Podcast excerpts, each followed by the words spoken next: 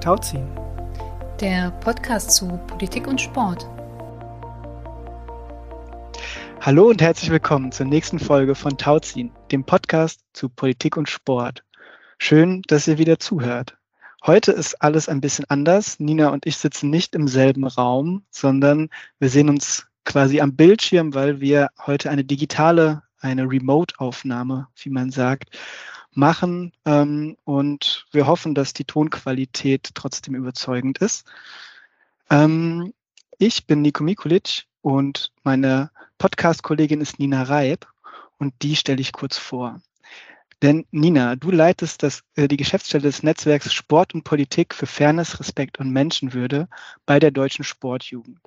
Und um dich noch ein bisschen besser kennenzulernen, packe ich unsere berühmte Lostrommel aus und ziehe jetzt einen Zettel, auf dem etwas draufsteht, das du uns gleich kurz erläutern wirst.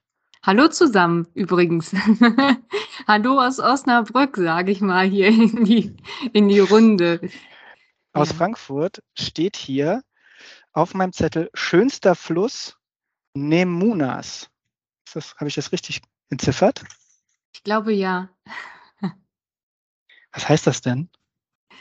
Ich ähm, bin einmal mit meinem Bulli und äh, die fleißigen ZuhörerInnen wissen ja schon, dass ich dieses Auto besitze, äh, einmal um die Ostsee gefahren und unter anderem auch ähm, durch Polen und durch die baltischen Staaten. Ähm, und in Litauen, und ich hoffe, dass ich jetzt geografisch nicht hier irgendwas gerade für, für einen Blödsinn erzähle, aber ich bin mir ziemlich sicher, in Litauen fließt unter anderem die Memel die ähm, man ja auch aus historischen Gründen ähm, durchaus schon mal gehört hat. Äh, und ich glaube, sie heißt Nemudas und ähm, das ist ein so schöner Fluss gewesen. Ich bin da lang gefahren und war einfach so beeindruckt, weil er ganz breit und ganz ruhig war, kurz äh, vor der Mündung äh, in der kurischen Näherung.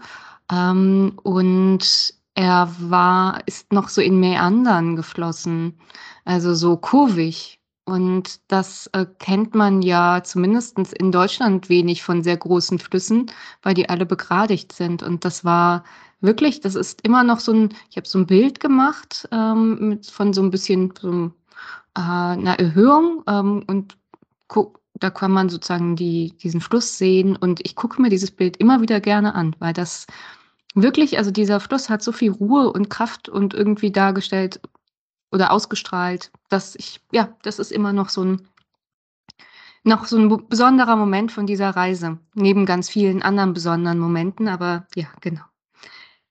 Das ist, äh, das ist die kleine Anekdote. Mhm. Danke fürs Teilen. Ja, gerne. Nico, ähm, du arbeitest bei der Sportjugend Hessen in einem Demokratieförderprojekt und ähm, ich kann nicht die Lostrommel rühren, die hat jemand für, ähm, für mich gerührt, weil ich nämlich die Lose vergessen habe auf meinem Schreibtisch. So passiert das manchmal, wenn man so viel unterwegs ist, auf meinem Schreibtisch in Frankfurt. Und ähm, dann hat eine Kollegin jetzt gezogen. Sie war jetzt also die, die Fee und hat gezogen für uns heute ähm, ein Zettelchen und darauf stand Kindergartenfreundin beim Tatort. Ja, spannend, dass du das ziehst. Das ist ein ganz weiter Weg zurück in meine Kindheit. Ich bin hier in Frankfurt zum Kindergarten gegangen, der hieß Zornige Zwerge. Und ähm, das war ein, äh, eine Elterninitiative, ein total schöner Kindergarten in einem ganz schönen Ort. Das Haus gibt's leider auch nicht mehr. Das ist mittlerweile abgerissen und da steht ein nicht ganz so schönes Wohnhaus jetzt drauf. Ähm, da hatten wir einfach auch als Kinder viel Freiraum, viel Zeit, äh, uns zu bewegen und so. Das war total cool. Und eine meiner Kindergartenkolleginnen ist Mariam Zareh. Ähm, und die ist äh, eine ja, Filmemacherin und auch Schauspielerin und die hat einen ganz, ähm, hat auch spannende Dokumentarfilme gemacht ähm, zu, ähm, zu ihrem, ja, zu ihrer Familiengeschichte. Da geht es auch äh, unter anderem in Born in Evin um ein Foltergefängnis im Iran, dem ihre Eltern entkommen sind. Und ähm, ich habe natürlich, wie das so ist, nach dem Kindergarten hat man dann nicht mehr so viel Kontakt mit Menschen, aber irgendwann, es gibt eine schöne Sendung auf Deutschlandfunk, die heißt Zwischentöne. Und da kommen immer Menschen, die, ähm, die von ihrem Wirken und Leben berichten. Und da war sie dann zu Gast und ich, meine Mutter hört das eigentlich immer sonntags und ich bin eigentlich fast immer sonntags, wenn ich hier bin bei meinen Eltern. Und dann äh, erzählte sie so von dem Kindergarten. Das war total witzig, weil ich diese Erfahrung auch so teilen konnte. Und mhm. genau, das, also deswegen ist es eine Kindergartenfreundin, zu der ich jetzt leider keinen Kontakt mehr habe.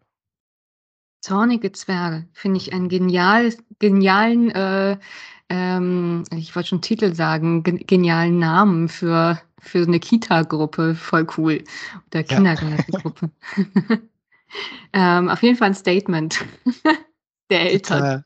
Total. Total.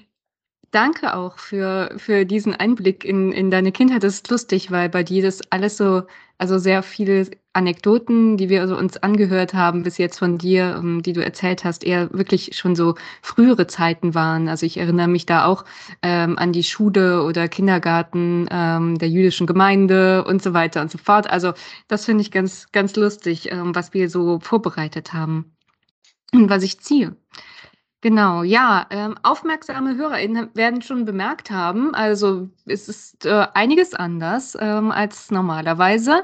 Äh, wir sind jetzt nicht hier vor Ort in einem Raum in Frankfurt am Main, wie wir es sonst machen.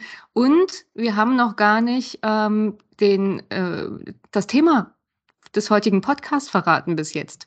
Ähm, das haben wir, normalerweise machen wir das ja schon immer zu, zu Anfang.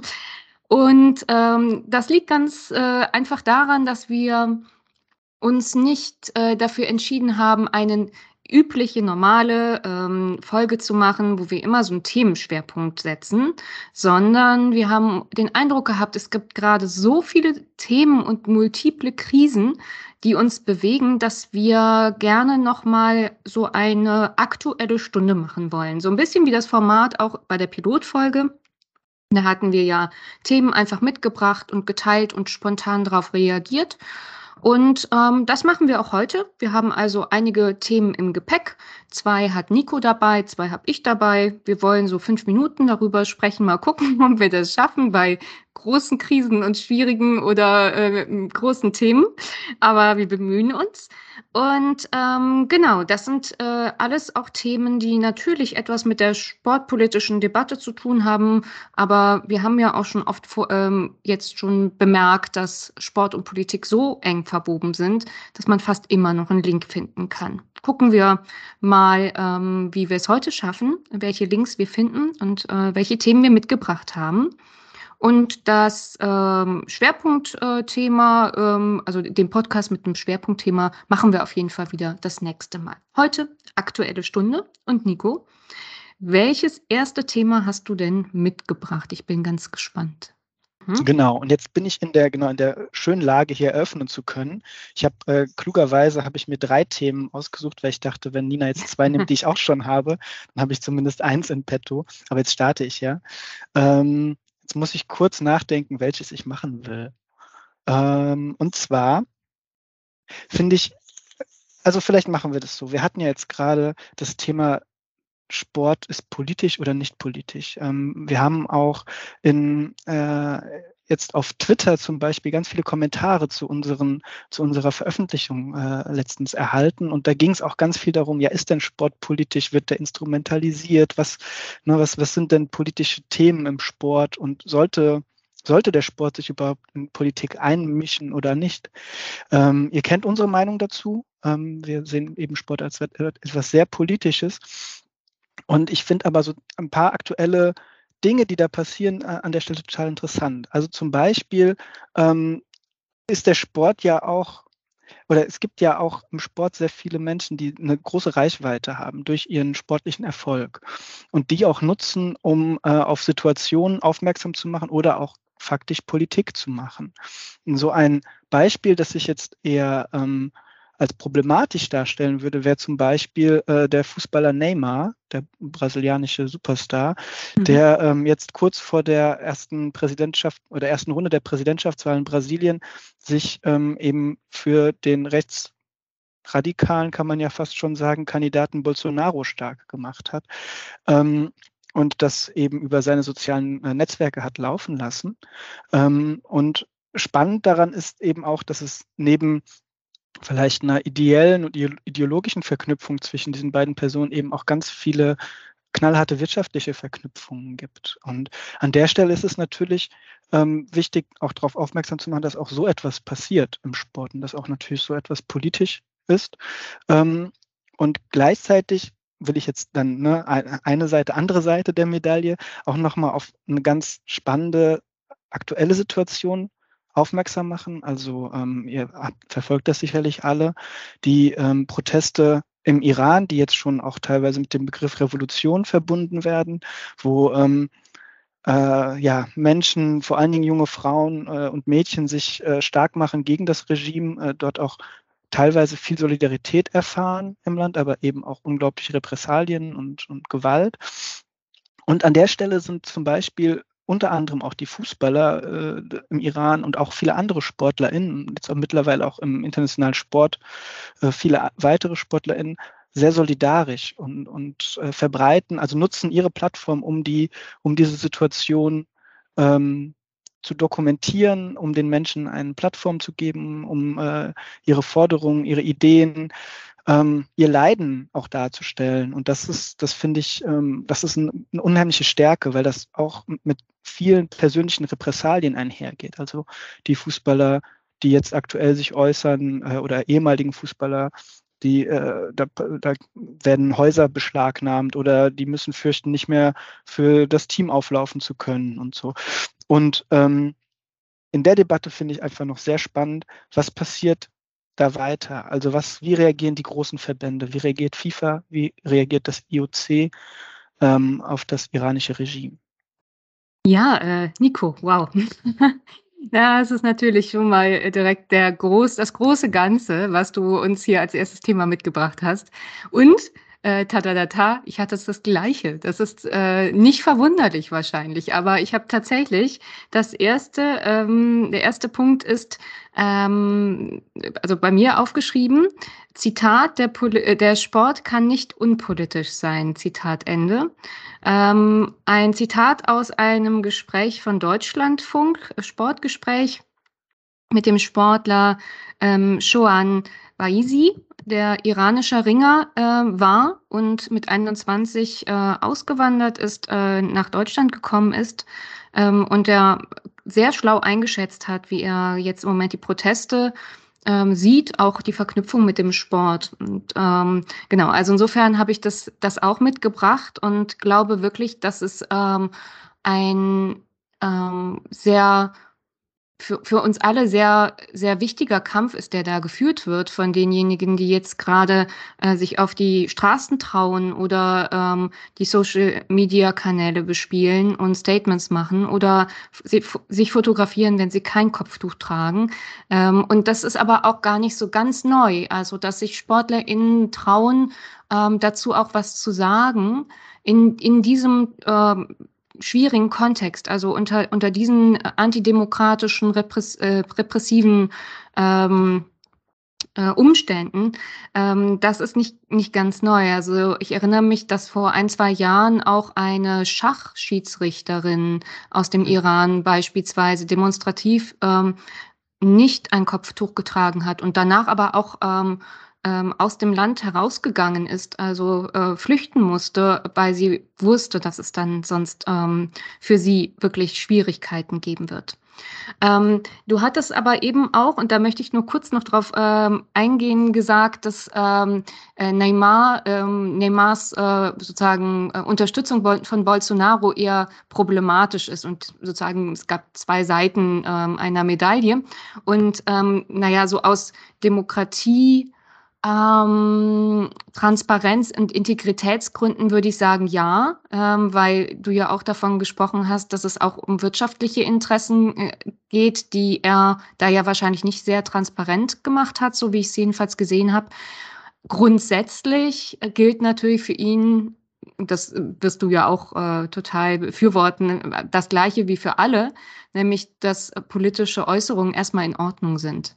Und dann ist es aber wieder komplex, weil man sich natürlich anschauen muss, und das ist ja auch immer das Spannungsfeld der Frage, welche politischen Äußerungen möchte man auf den Platz äh, lassen.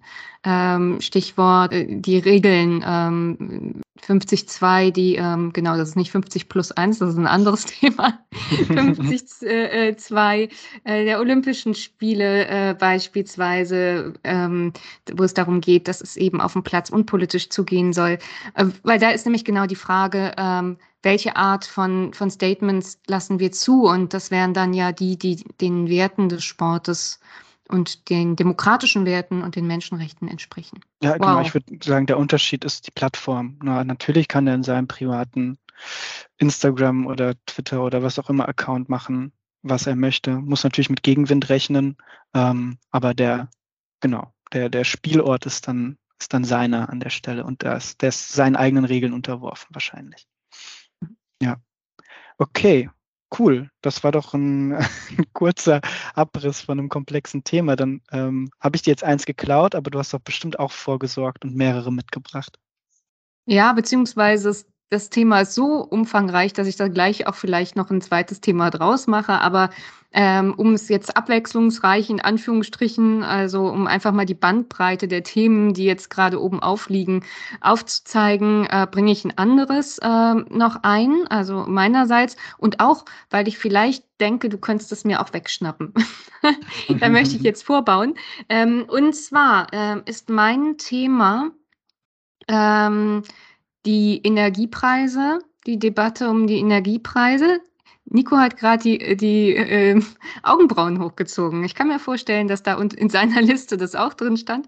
Ähm, also äh, die Energiepreise, die Fragen um oder die, die Thematik der Inflation, der steigenden Preise allgemein und der, die Frage sozusagen auch, was der vereinsgetragene Sport uns als Gesellschaft wert ist. Ähm, da ähm, gibt es schon viele Initiativen oder Überlegungen aus dem Sport auch selber heraus, wie man Energie sparen kann. Es gibt einen Stufenplan des DOSB mit der äh, Überlegung oder der, dem ähm, der Aufforderung, 20 Prozent Energie zu sparen. Schon seit einiger Zeit, einigen Wochen wird das ähm, verbreitet und da gibt es die Aufforderung.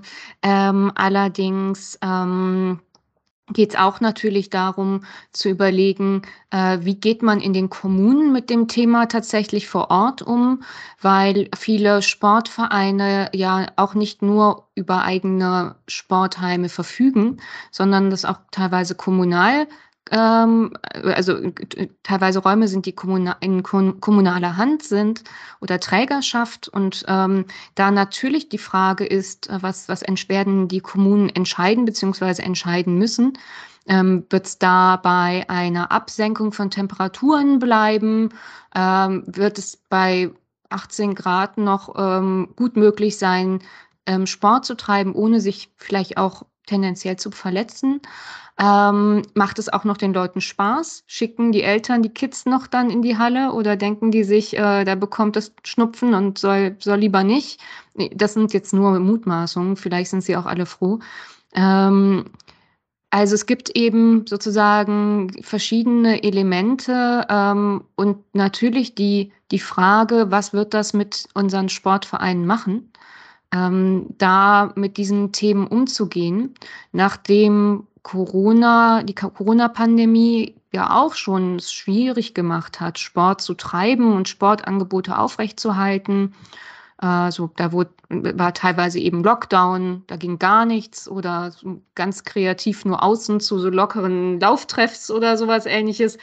Äh, und dann äh, ging schon was, aber dann natürlich unter den 3G-Regeln, die Sportvereine dann auch umsetzen mussten, was für viele oder für einige auch äh, problematisch war, weil sie natürlich damit auch ähm, Konflikte äh, in den Vereinen ähm, hatten, also damit umgehen mussten.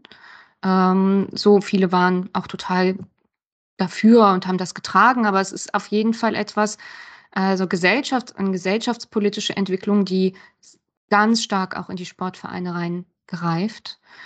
Und ich frage mich einfach, was, was da passieren wird. Ähm, so, äh, das ist, ich bin, habe da auch keine, keine Visionen, aber ich kann mir halt vorstellen, dass eben da ähm, quasi, ja, ist für, für Sportvereine, für Kommunen, für Länder nicht einfach werden wird, in den nächsten Monaten Entscheidungen zu treffen und zu schauen, welche Prioritäten man setzt ähm, und wer vielleicht dann in den Kommunen auch, also wer dann das Geld bekommt und wer nicht. Ähm, so, dass es quasi fast Verteilungskämpfe auch werden könnten. Und naja, also in dem Zusammenhang noch, noch ein Satz. Und ähm, Sportvereine sind ja keine Insel, sondern die Menschen in den Sportvereinen sind Menschen, die einfach im Sozialraum leben. Und es gibt montags wieder Proteste, ähm, die organisiert werden äh, von verschiedensten AkteurInnen. Und eine bunte Mischung, um mal einen sehr positiven Ausdruck zu machen, wobei natürlich Proteste erstmal auch in Ordnung sind. Aber es gibt wieder viele Menschen, die auf die Straßen gehen, die ähm, äh, aus unterschiedlichen Interessen auf, äh, auf, auf die Straße gehen. Ähm, und ich kann mir auch vorstellen, dass so ähnlich wie in der Corona-Pandemie diese gesellschaftlichen Konflikte auch in die Vereine reinwirken oder reinwirken werden. Ja, ja, mhm. ja total spannend. Also vielleicht das, das letzte direkt aufgreifend.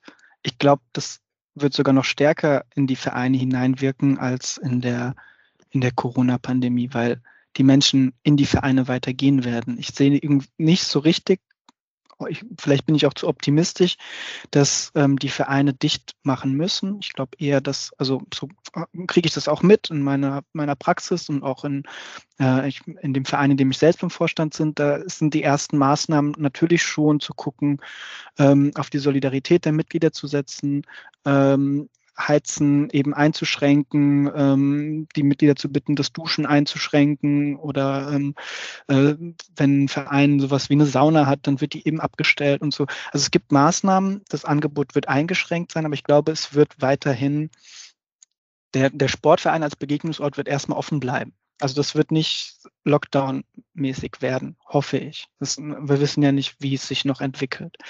Ähm, von daher kann ich mir gut vorstellen, dass die Konfliktlinien ein bisschen schärfer sind, weil ein direkter, direkter Kontakt da ist. Ähm, mhm. Und vielleicht auch mehr Protest sich äußert in Richtung der Vereinsführung beispielsweise.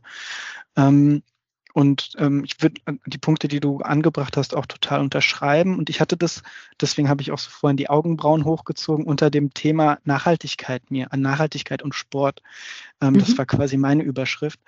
Ähm, und eben auch mit dem, mit dem, mit der aktuellen Energiekrise als ja, ein, ein Beispiel dafür, ähm, wie umfangreich eben Nachhaltigkeitskonzepte sein sollten und vielleicht auch, vielleicht auch schon in früheren Zeiten hätten angegangen werden können. Also ähm, das Thema irgendwie energieautark autark zu sein, auch als Verein, Vereine, die so unglaubliche Flächen haben mit Sporthallen, äh, Dächern, die mit, äh, mit Photovoltaik besetzt sein könnten. Dafür gibt es ganz viele Beispiele von Vereinen, die das auch getan haben und die jetzt einfach stabil sind, aber Nachhaltigkeit eben auch in den Dimensionen der, ähm, der, der, sozialen Nachhaltigkeit. Also zu gucken, ne, wo sind Vereine wirklich aktiv, wo erreichen sie Menschen noch, wo ähm, fällt es dann auch Mitgliedern leichter zu sagen, ja, der Verein macht ganz viel für uns.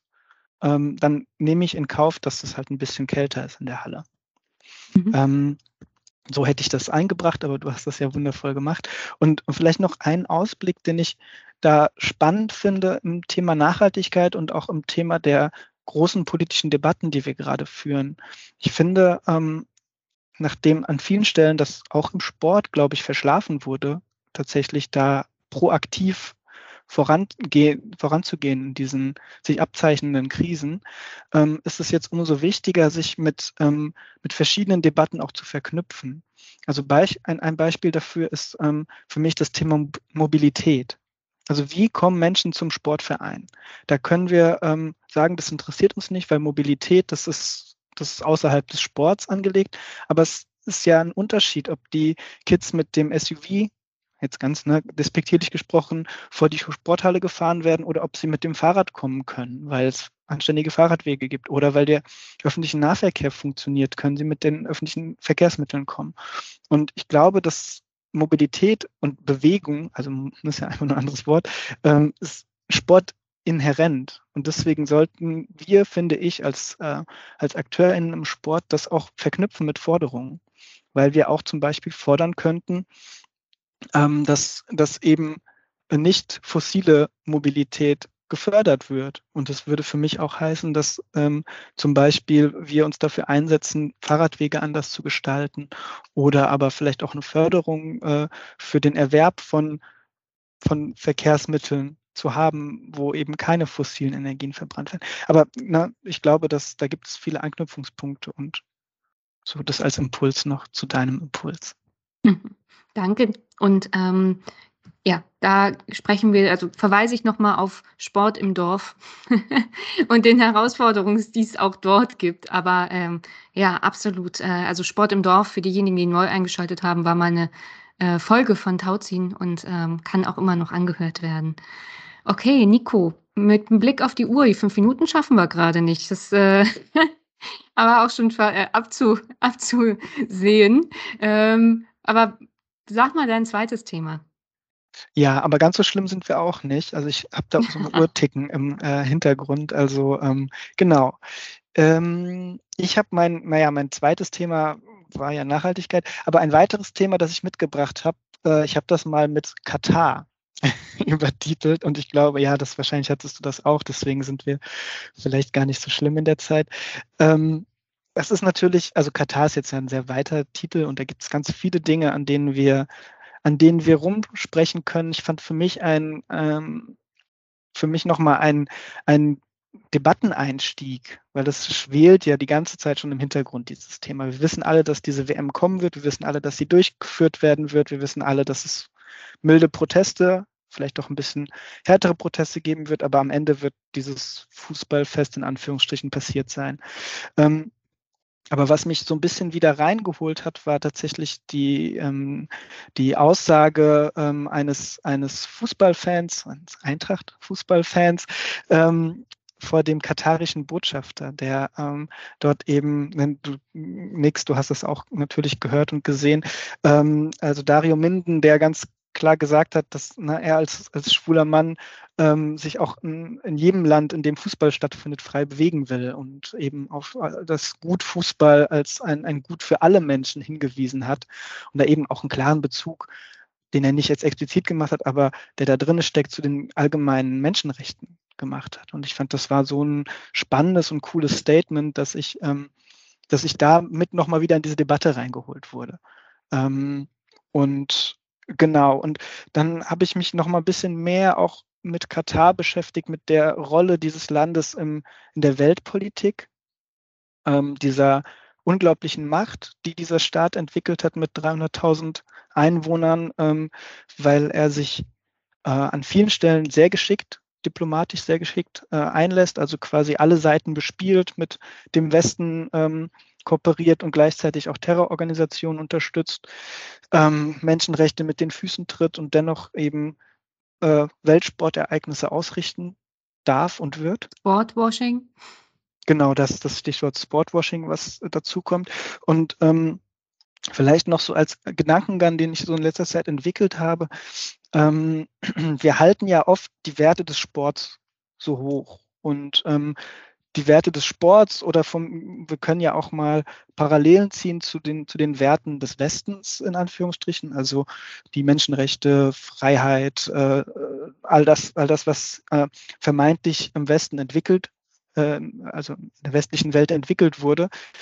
Ähm, und meine Wahrnehmung ist, dass an vielen Stellen eben diese Werte natürlich wichtig sind und auch handels, handlungsleitend sind, aber ähm, eben in de, vor allen Dingen in der internationalen Zusammenarbeit an vielen Stellen so oft gebrochen wurden, dass, ähm, dass sie teilweise auch ihren, ihre Wertigkeit äh, in, äh, in anderen Ländern verloren haben. Also der globale Süden nimmt quasi den, den, den Westen, die Industrienation immer als mahnend wahr, als, ähm, als mit auf, auf den Finger auf, auf sie zeigend ähm, und gar nicht an der eigenen Haustür kehrend. Also der, der Westen darf quasi die Werte brechen und, ähm, und kommt da konsequenzlos raus. Und sobald es im globalen Süden geschieht, dann gibt es Konsequenzen, dann gibt es Handlungen. Und ich habe, warum ich das einbringe, ist, dass ich diese Parallele auch ein bisschen im Sport sehe. Also die großen Sport, supranationalen Sportverbände, IOC, FIFA, aber natürlich auch nationale Verbände, ähm, tun sich schwer damit, sich wirklich an den Menschenrechten ernsthaft auszurichten und die einzuhalten. Also siehe die Vergabe der WM nach Katar. Und ähm, wenn das, wenn dieser konstante Regelbruch oder dieser konstante Wertbruch weiter passiert, dann verlieren, verliert das ganze Konstrukt, Integrität des Sports oder so, ähm, verliert sein, sein Fundament. Und ähm, dann macht das das immer leichter, eben solche ähm, Wettbewerbe in autokratischen, diktatorischen Staaten stattfinden zu lassen, ohne dass vielleicht große Proteste sich regen. Oder wenn sich Proteste regen, werden die abgetan als die Proteste von denen, die ja eigentlich sowieso selbst dabei sind, äh, die Regeln andauernd zu brechen. Ja, wow, das ist ein, das ist ein Riesenfass. Ich hätte zu allen Punkten, die du jetzt aufgezählt hast, ähm, eigentlich sehr gerne ähm, etwas gesagt, aber das würde jetzt äh, ganz, ganz viel Zeit nehmen. Ähm, also ich fange trotzdem an, ähm, nochmal einmal nach Deutschland zu schauen oder in Deutschland zu bleiben. Du hast ja angefangen mit dem Statement ähm, bei, im Rahmen der DFB Menschenrechtskonferenz, die stattgefunden hat ähm, wo ich auch, ähm, das war ein Livestream, man kann sich das übrigens auch nochmal nach also anschauen. Das ist ähm, als Aufnahme auf der DFB-Webseite zu sehen.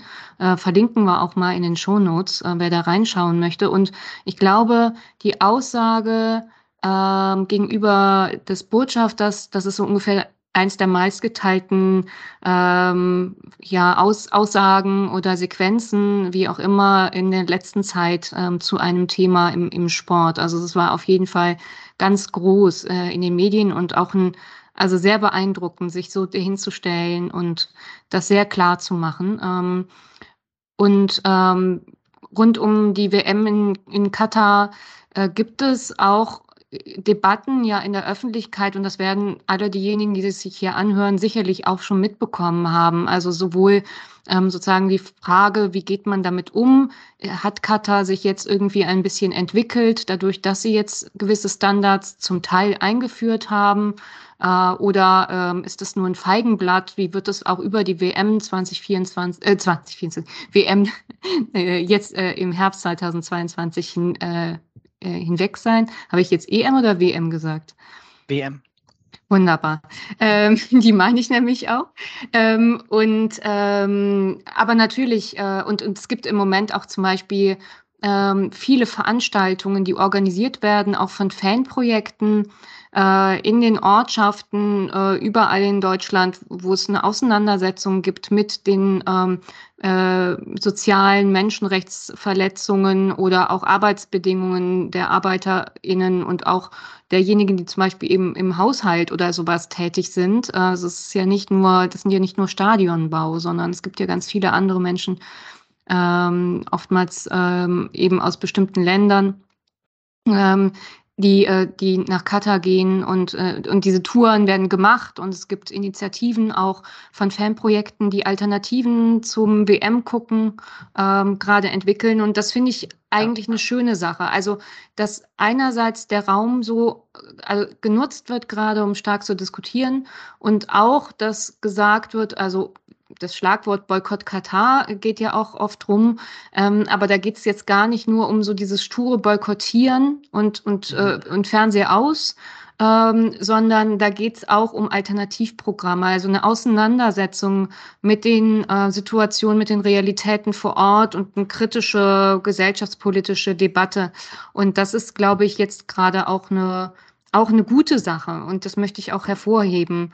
Natürlich stellen sich viele die Frage, ob sie überhaupt äh, zur WM reisen können. Äh, und dann, also aus den verschiedenen Gründen, ähm, als Frau, als ähm, LGTBIQ-Mensch, wie auch immer.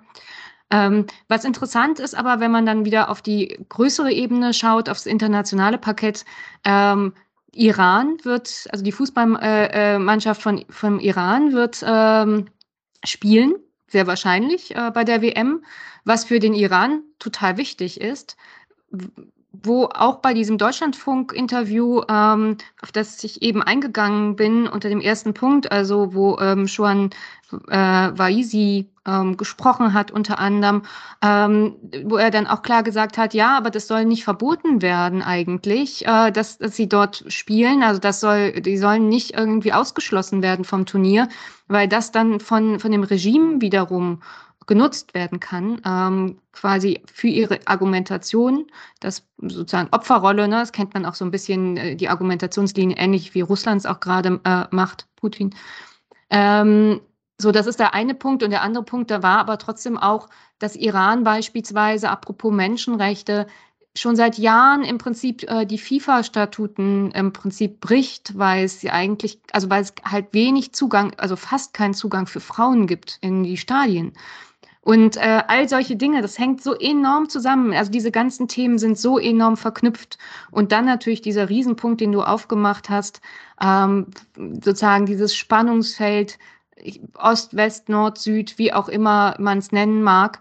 Ähm, wobei ich aber sagen möchte, so ganz dystopisch, wie du es dargestellt hast, würde ich nicht sagen, weil äh, Menschenrechtsverletzungen, die werden schon auch ähm, tatsächlich äh, geahndet. Und das ist auch gut so. Und, ähm, und auch, es muss auch anerkannt werden, dass ja, auch wenn es Verletzungen gegeben hat, die Menschenrechte trotzdem nicht dadurch in Mitleidenschaft ähm, geraten sind, sondern dass sie weiterhin auch umkämpft werden kann. Also das, äh, das ist, glaube ich, eine schwierige ähm, Argumentationslinie ich verstehe, was du gesagt hast. Das resultiert sicherlich auch aus einer Art Frustration oder eine Behauptungswillen oder wie auch immer.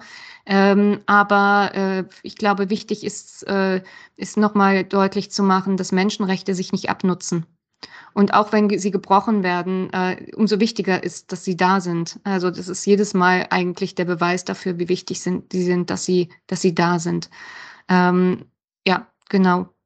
Nico, du möchtest dazu aber was sagen, ja? Sieh's. Ja, ja, ja, ich glaube, wir sind da gar nicht so weit auseinander, aber ähm, also ja, auf jeden Fall. Und die Menschenrechte werden auch immer stärker, je, je mehr sie gebrochen werden im Grunde, weil, weil ihre Relevanz dadurch, hast du ja gerade gesagt, ihre Relevanz dadurch noch bewusster wird.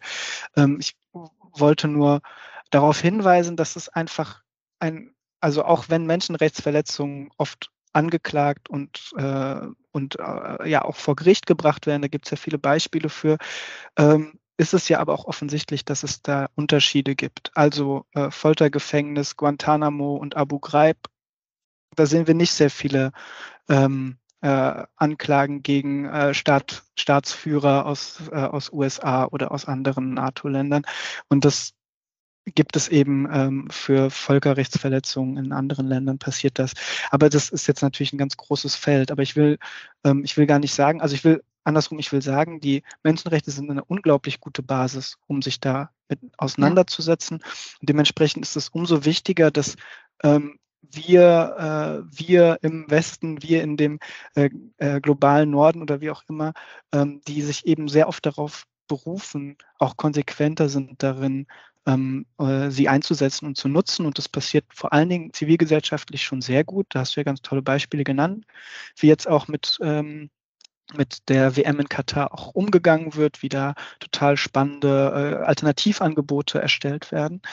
Ähm, und gleichzeitig äh, äh, an die Verbände äh, gerichtet und auf Verbandsebene ist da, ist da noch Luft nach oben, ähm, wie, wir, wie wir eben da noch konsequenter nachhandeln können dazu nur ein, ein Satz noch, der ähm, die Vergabe der Großsportveranstaltungen in den letzten Jahren und im Moment, ähm, das äh, sehen wir ja jetzt, das, ist, das sind Entscheidungen gewesen, die vor zehn Jahren getroffen worden sind. Also ob es Katar ist, ob es Peking ist. Ähm, aber in der Zukunft glaube ich, ähm, hoffe ich, dass da auch nochmal andere Maßstäbe angelegt werden und auch die Behandlung oder die Auseinandersetzung mit den Menschenrechten auch weitergeführt werden. Und zumindest gibt es ein bisschen Hoffnung, ähm, Anlass äh, auf Hoffnung, wenn man so schaut, wie die nächsten Olympischen Spiele zum Beispiel stattfinden. Wobei aber natürlich immer dann zu sehen ist, dass es dann auch nicht so dargestellt werden muss, dass alles nur im, in Anführungsstrichen im Westen sein soll, äh, damit es auch gut funktioniert, sondern dass wir da auch ehrlich miteinander sind und schauen, was ist möglich und in welcher Form ist es möglich. Und vielleicht muss manches auch einfach kleiner sein, damit es auch stemmbar wäre ähm, in anderen Regionen der Welt. Ähm, so, also das ist hochkomplex, müssten wir eigentlich noch mal viel länger drüber sprechen. Ähm, an Betracht der Zeit äh, würde ich nur ganz kurz noch mal einen Punkt einbringen, obwohl der sicherlich auch ähm, viel ähm, Raum brauchen könnte. Ähm, Aber das ist auch total verknüpft mit all dem, was wir schon jetzt besprochen haben.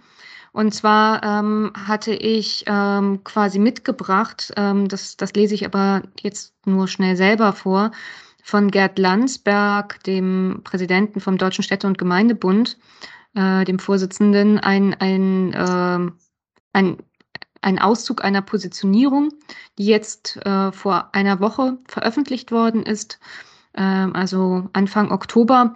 Und dort äh, sagt er, oder der Deutsche Städte- und Gemeindebund sagt, viele Kommunen sind bei der Unterbringung von Geflüchteten bereits jetzt an der Belastungsgrenze angekommen. Die Kommunen stehen daher teilweise bereits jetzt vor der Frage, ob sie Turnhallen belegen. Und das ist jetzt auch wieder ein Riesenthema. Also diese ganze Geschichte um Umgang mit Geflüchteten, Asyl- und Migrationspolitik, äh, die Auswirkungen auf Vereine, was machen Vereine nicht schon auch viele Jahre ähm, in dem ganzen Bereich, äh, der ähm, in der Sportwelt Integration genannt wird. Wo gibt's Lehrstellen? Ähm, auch äh, in der Bearbeitung dieses ganzen Themas. Äh, ich sage nur Rassismus, wobei da viele Verbände das auch durchaus inzwischen schon gut wissen und, äh, und daran auch arbeiten. Ähm, also es ist auch wieder ein so ein Thema, was so stark verknüpft ist mit all dem, was wir gesagt haben, mit Menschenrechtsverletzungen in der Welt, mit dem Iran, mit Ukraine und Putin, äh, mit Afghanistan, also mit, mit all diesen komplexen Krisen, und den Gründen, warum Menschen ihre Heimat verlassen müssen und hier hinkommen und dann eben einen Ort brauchen, der irgendwie auch wieder menschenwürdig ist. Äh, und die Überlegung, welche Unterkünfte ähm, zur Verfügung gestellt werden, Kommunen, die da auch handeln müssen äh, und vielleicht auch es schwierig haben, Entscheidungen äh, so zu treffen, dass sie für alle in Ordnung sind und Turnhallen die dann wieder belegt werden.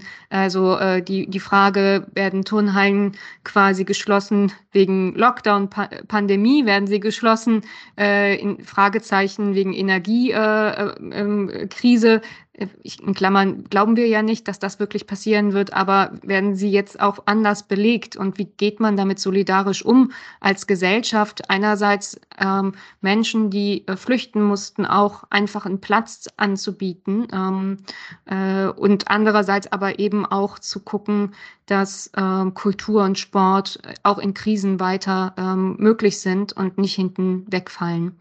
Super spannend. Ich finde, das könnten wir tatsächlich in einer der weiteren Folgen, ähm, wenn wir uns mit verschiedenen Komplexen wie Sport und Rassismus auch auseinandersetzen, auch nochmal aufgreifen.